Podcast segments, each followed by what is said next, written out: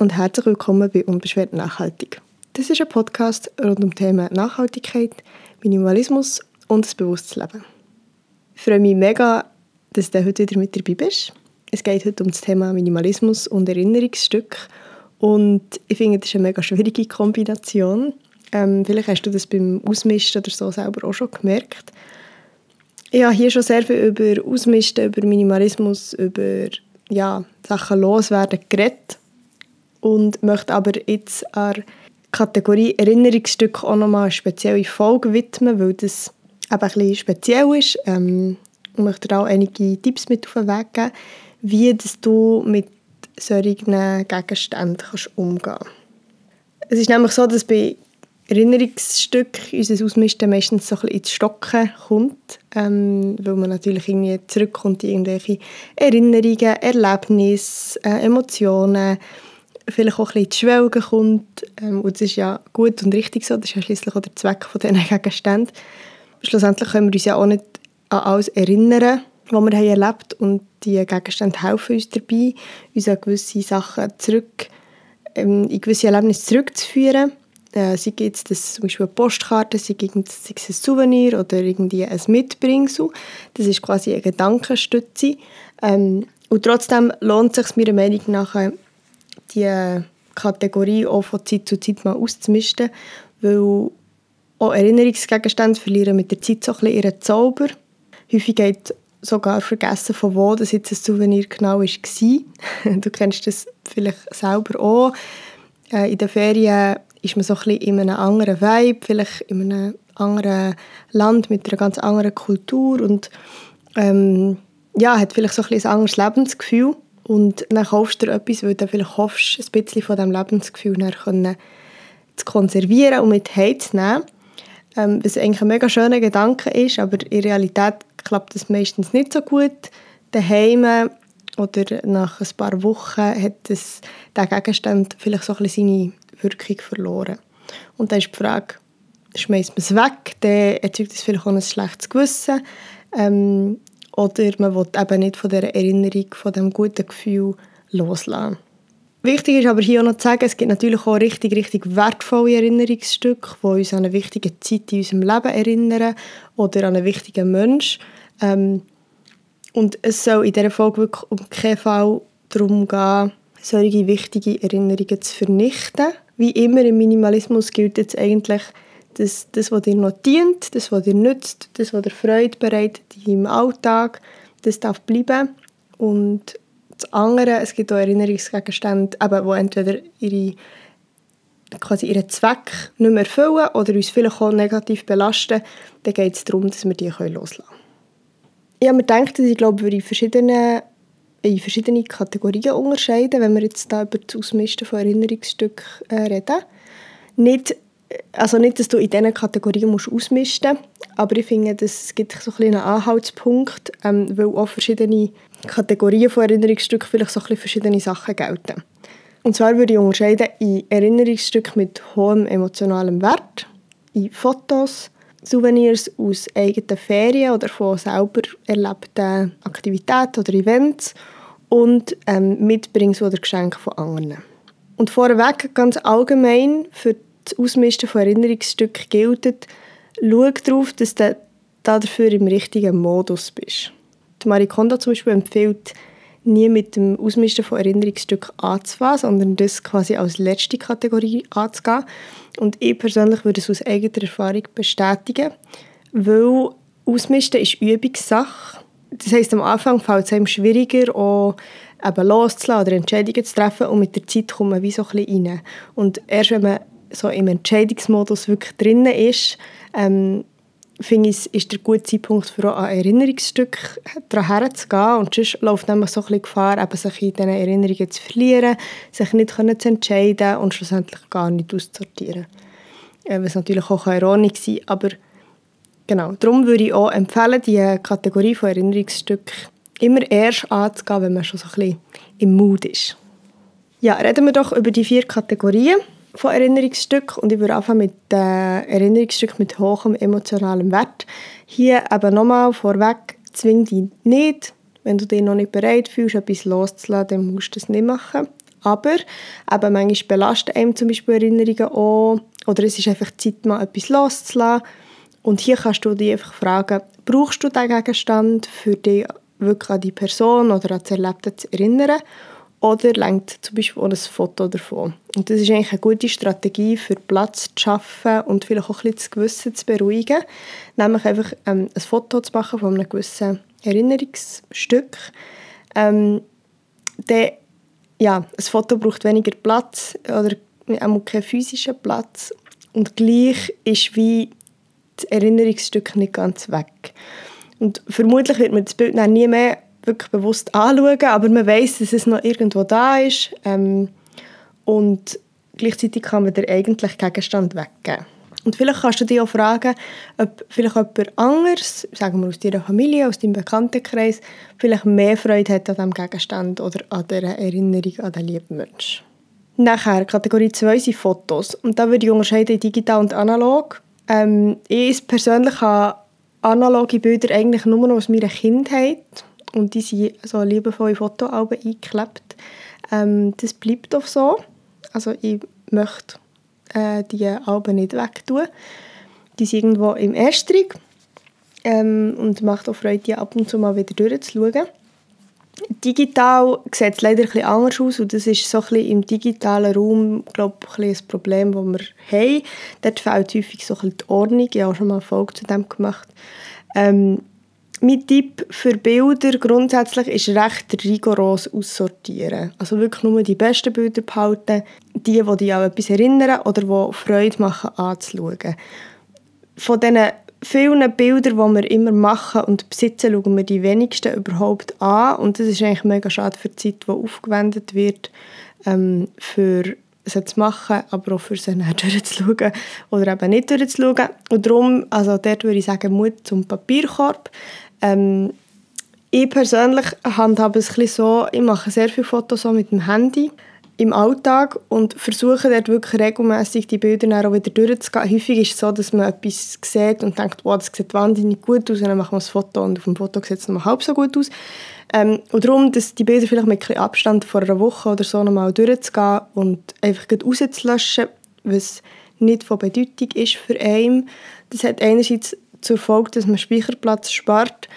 Andererseits ähm, habe ich jetzt an meinem Vision Board geschafft und bin durch meine, meine Fotomediathek auf meinem Handy durch. Und es ist wunderschön, einfach die Bilder drauf zu haben, wo einmal wirklich etwas bedeuten und so ein bisschen zu sehen, was man hat erlebt in den letzten Jahren. Ähm, und aber wie, es hat wie jedes einzelne Bild viel stärkere Bedeutung, als wenn es keine zu jedem Event noch zehn andere hat von schlechterer Qualität. Genau, darum eben würde ich dir empfehlen, bei Bildern recht rigoros zu sein.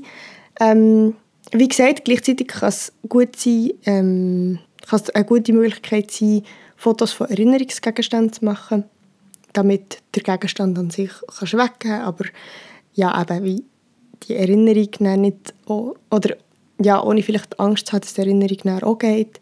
Und gleichzeitig nochmal ein Verweis auf die Folgen, die ich gemacht zum Thema digitalen Minimalismus. Also Ordnung schaffen lohnt sich wirklich im digitalen Raum sehr, damit man die Erinnerungen, die man dann auch sucht, relativ schnell wieder findet.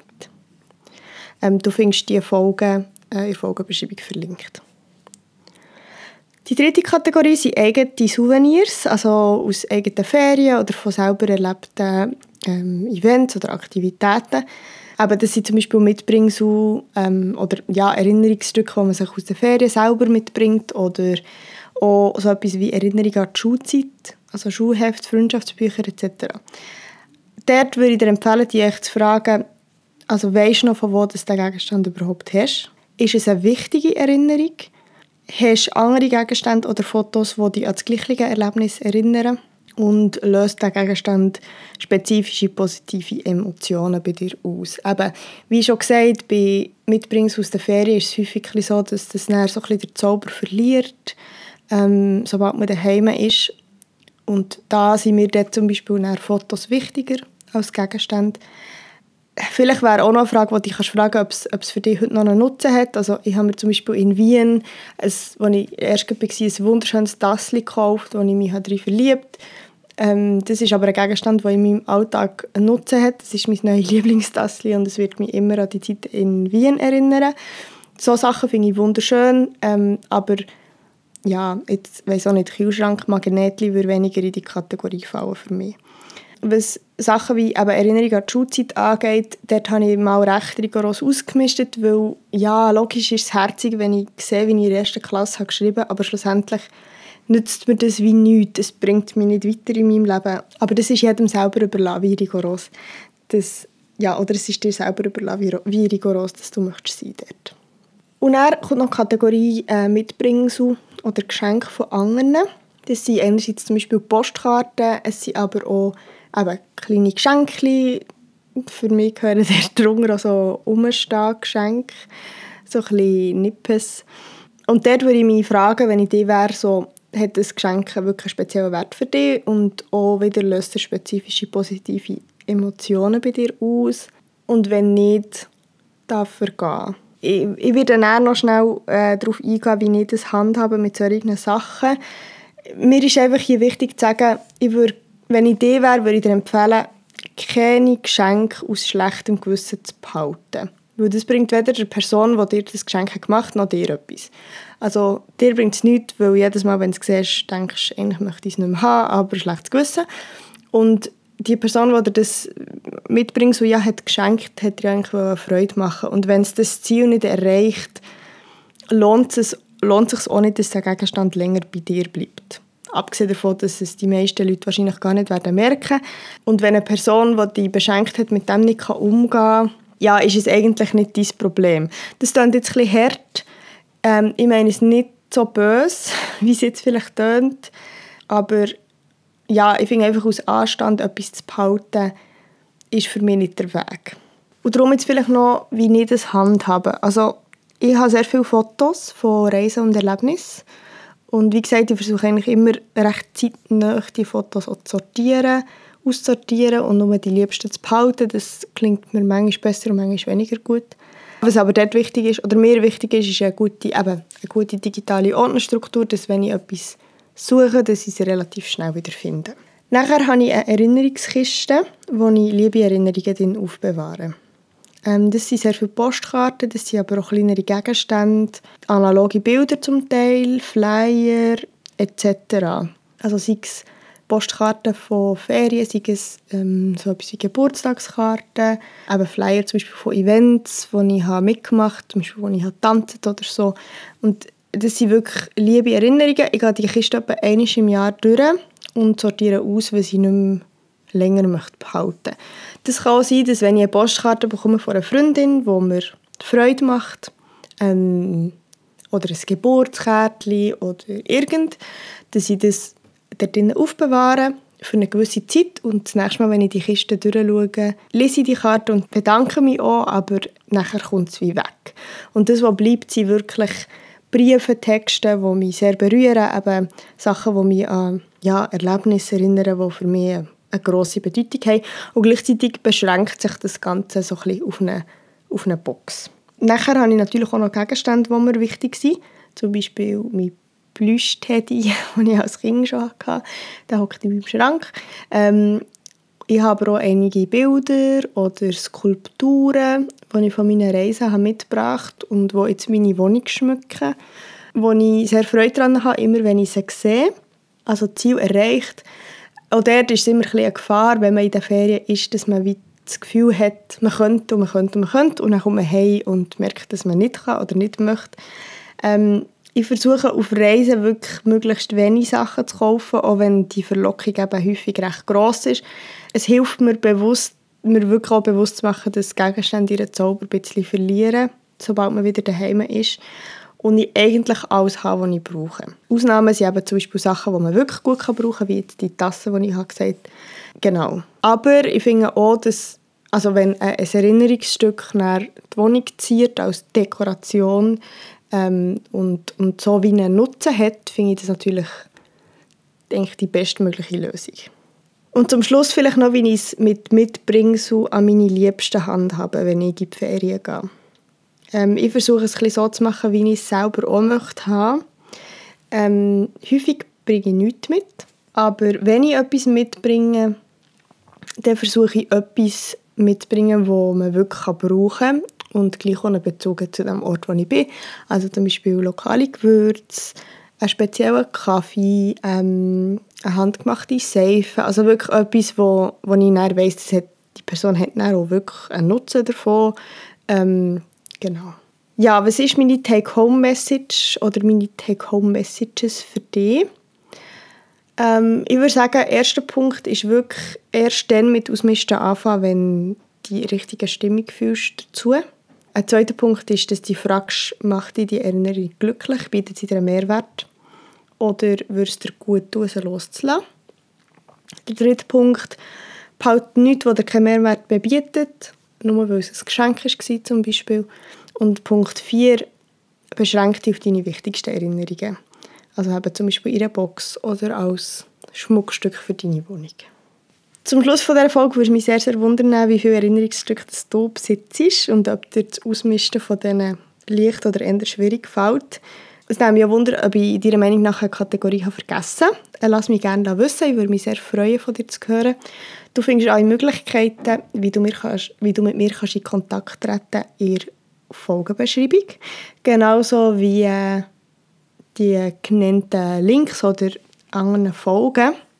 Ich freue mich sehr über deine Unterstützung von diesem Podcast, sei es über ein Abonnement, über Kommentare, über Bewertungen oder auch finanziell. Ähm, du findest auf meiner Webseite Möglichkeiten, wie du mich kannst finanziell unterstützen kannst, wenn, wenn dir der Podcast gefällt, wenn du regelmäßig ähm, zulässt oder meinen Content auch auf Social Media konsumierst.